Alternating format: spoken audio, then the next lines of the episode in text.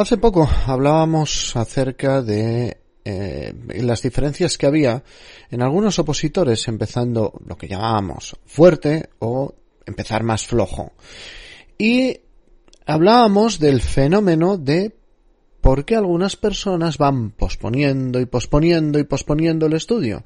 Bueno, pues en el episodio de hoy vamos a tratar ese concepto. ¿Por qué a veces procrastinamos? ¿Por qué a veces empezamos más flojo?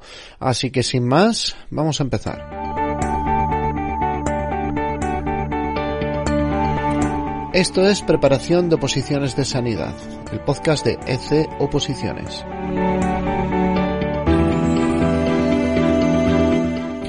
Episodio 302. 302, parece mentira.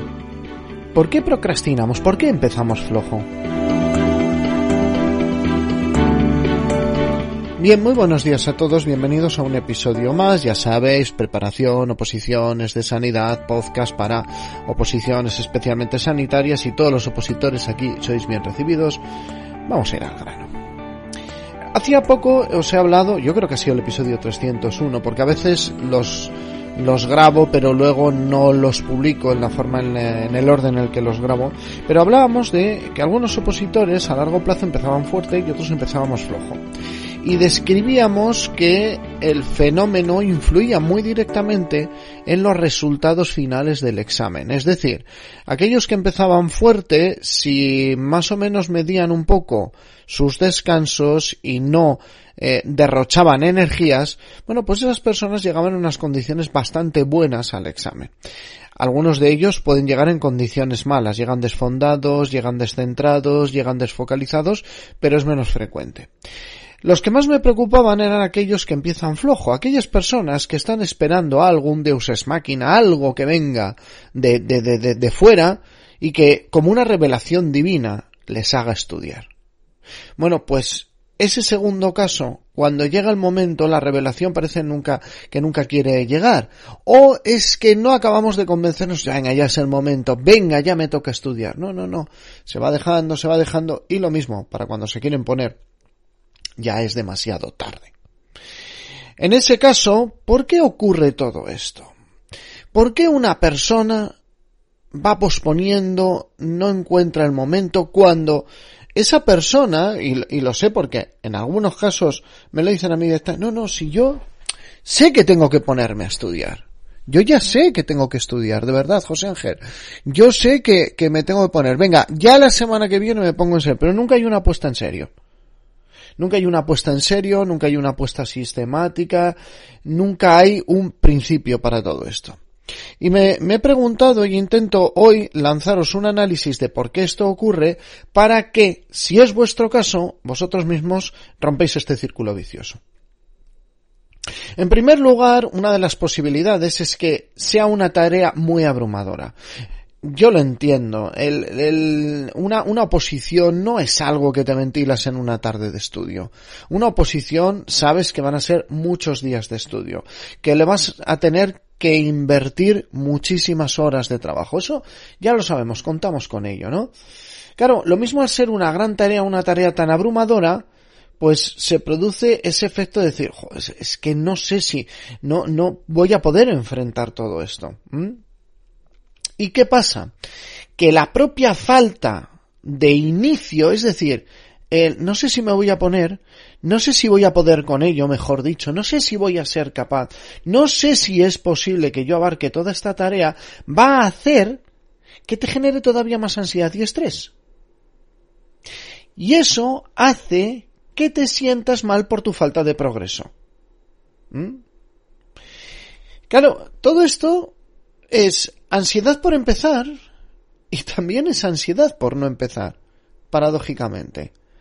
Entonces, vamos a ver cómo podemos desbloquear eso, cómo podemos desbloquear el que haga lo que haga yo me voy a sentir estresado y frustrado. Eh, viendo uno de los libros que estaba leyendo, yo creo que era el de Sin Límites de Jim Quick, aparece una perspectiva nueva, ¿no? La de procrastinar por vergüenza. Es decir, mm, no avanzo porque no me gustan que vea que me pongo y encima no avanzo. ¿De acuerdo? Es, tú tienes la sensación de que tal vez lo tendrías que hacer mejor y te parece que es una imagen mejor la que das de decir, bueno, no, esto, yo ya veré el momento de ponerme. Como que le das una falsa sensación de control a todo y gracias a esa falsa sensación de control dices, bueno, pues yo más o menos creo que me voy manejando aquí. Pero la realidad es que no empiezas porque crees también que va a ir tan lenta la cosa que da un poco de vergüenza. Como que los demás van a murmurar a tu espalda diciendo, mira, ves, ya te dije que este no era muy listo. Eso es una tontería. Tenéis que daros cuenta de que eso es una tontería, eh, que nos metemos en un círculo vicioso por el cual mal si estudiamos, mal si no estudiamos, pero cuanta más ansiedad tenemos, más nos bloqueamos para estudiar y más surgen prioridades que no son prioridades, ¿eh? Y que nos llevan a decir, bueno, ya estudiaré. No, es que tengo que hacer mudanza. Vale, tienes que hacer mudanza, perfecto. No pasa nada. No, es que ahora me quedan tres cajas, ya me pongo la semana que viene. No, es que quiero colocar los libros bien colocados. Ya cuando, cuando ya empecéis a colocar los apuntes bien colocados, vamos a ver, que aquí no va a sonar una sirena, ¿eh? en plan mm, parque de bomberos.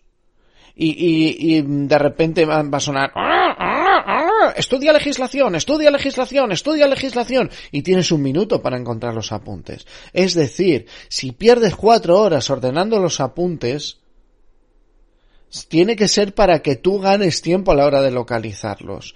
Cuando ya un opositor empieza, no, bueno, esta semana voy a ordenar los apuntes, pero ¿cuántos apuntes tienes? ¿Por qué los tienes que ordenar? El orden no tiene dos fines. Uno que es la propia paz mental ver las cosas un poco organizadas y el otro es que sea fácil de localizar, es decir, que sea accesible el material en poco tiempo.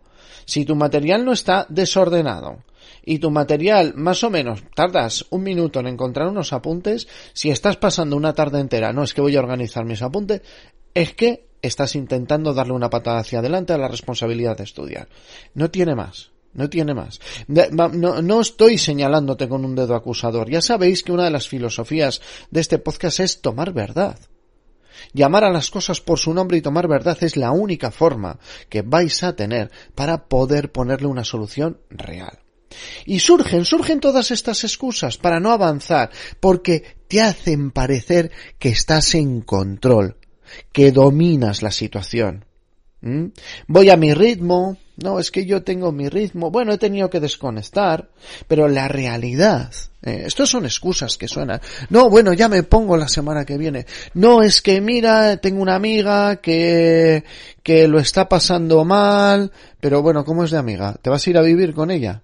porque puedes irte a vivir con ella, ¿eh? O sea, imagínate que tú tienes una amiga que acaba de morir su padre y lo está pasando, no, no, me muda a su casa me muda a su casa y voy a estar 24 sobre 7 o 7 sobre 24, como lo queráis decir. Voy a estar continuamente en su casa haciendo de hermana mayor y más muy loable, no estudies. Muy loable. Haz cosas por los demás. Eso está por encima de cualquier cosa que podáis hacer. Vamos, totalmente. Pero no, es que estoy disponible al teléfono. Pues estudia.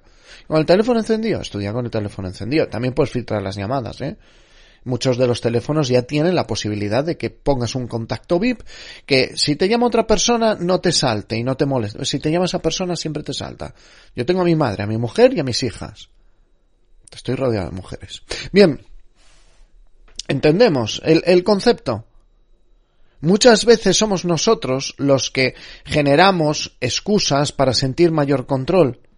Pero cuanto más excusas generas, más pierdes el control, más postergas el estudio, más aparece la ansiedad, porque todavía no he empezado de verdad. Bien, ¿cómo, cómo lo vamos a hacer esto? ¿Qué consejos damos? Va a ser un podcast hoy, hoy bastante breve, me alegro un montón. ¿Cómo vamos a hacer esto? ¿Cómo, ¿Cómo nos vamos a apañar? Bueno, pues lo primero tenemos que empezar por pequeños pasos. O sea, no, cuando ya, no, ya me pongo en serio, pero ¿qué es ponerte en serio? Ocho horas, ¿de dónde vas con ocho horas?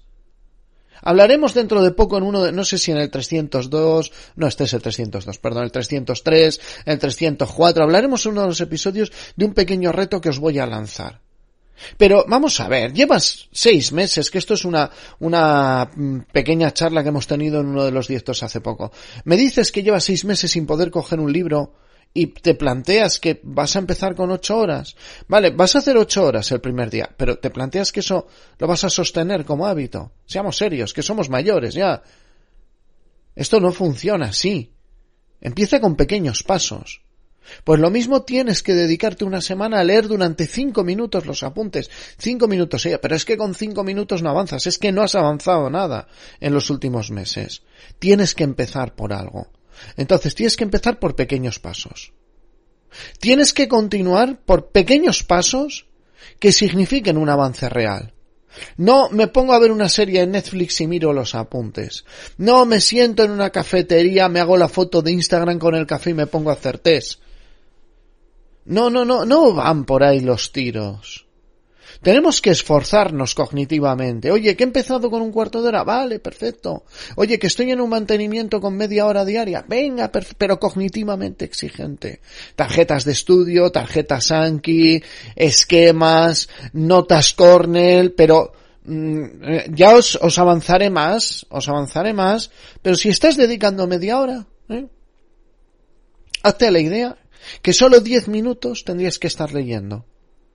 Los otros 20, que no tienen que ser seguidos, pero los otros 20 tendrías que estar recordando cosas o haciéndote preguntas o esforzándote mentalmente. Esos son pasos de avance real, es decir, pequeños pasos y pasos de avance real, pasos que generen pozo, que generen aprendizaje de verdad. Oye, que luego tienes un rato y te quieres leer tranquilamente unos apuntes tirado en el sofá de tu casa mientras tu mujer ve una película, pero te da esa película, te da igual, venga, me pongo y voy a hacer aquí, voy a mirar, voy... Vale, bien, bueno, pues es información que le vas dando. No cuenta como estudio, pero cuenta como, como lo que os digo muchas veces, sitiar el cerebro. Le voy dando sistemáticamente información en una única línea y voy generando ahí un pequeño pozo. Eso no se traduce en más respuestas, pero sí se traduce en mayor predisposición, ¿no? Lo mismo, en el fondo, eso acelera la formación de mielina, qué sé yo. Y luego, pequeños pasos, pasos de avance real y luego avance consistente. Es mejor pequeños pasos mantenidos a lo largo de dos o tres semanas que mañana me pongo y hago ocho horas. ¿Ocho horas de qué? Si no vas a rendir más de una hora y media, como mucho, y teniendo grandes capacidades, ¿dónde vas ocho horas? ¿Llevas meses sin coger un libro y de repente vas a empezar tan fuerte?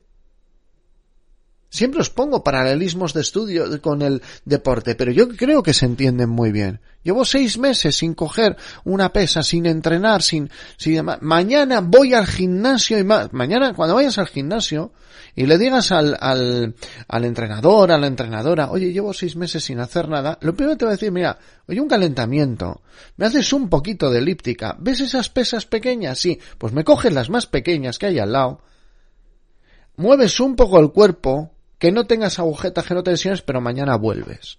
No es que solo puedo hoy, puedo venir 10 horas hoy y con eso me pongo en forma. Veis que es ridículo según os lo voy contando.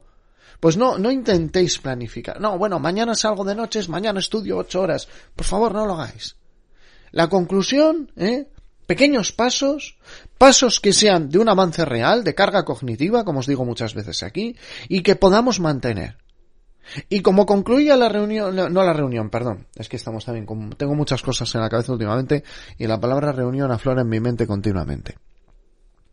Si tú, por lo que sea, em, o sea, llevas meses sin poder coger un libro, sin avanzar en tu oposición, empieza por ese poco tiempo, pero manténlo, Sabes que lo tienes que mantener. Y como le decía yo a esta persona, oye, de verdad, no tienes media hora al día. También es una persona veterana que ya ha dado dos vueltas al temario, o sea, son diversas condiciones. Ya es la tercera OPE que se reengancha. Me estás diciendo que de todo lo que tienes que hacer en todo el día, no tienes media hora. De verdad. Que sobre todo para opositores veteranos que ya han visto todo el temario, que no tienes media hora todos los días. ¿Me estás diciendo en serio? Diez minutos. ¿Me lo estás diciendo en serio que no los tienes? Porque se pueden hacer auténticas birrerías con media hora al día.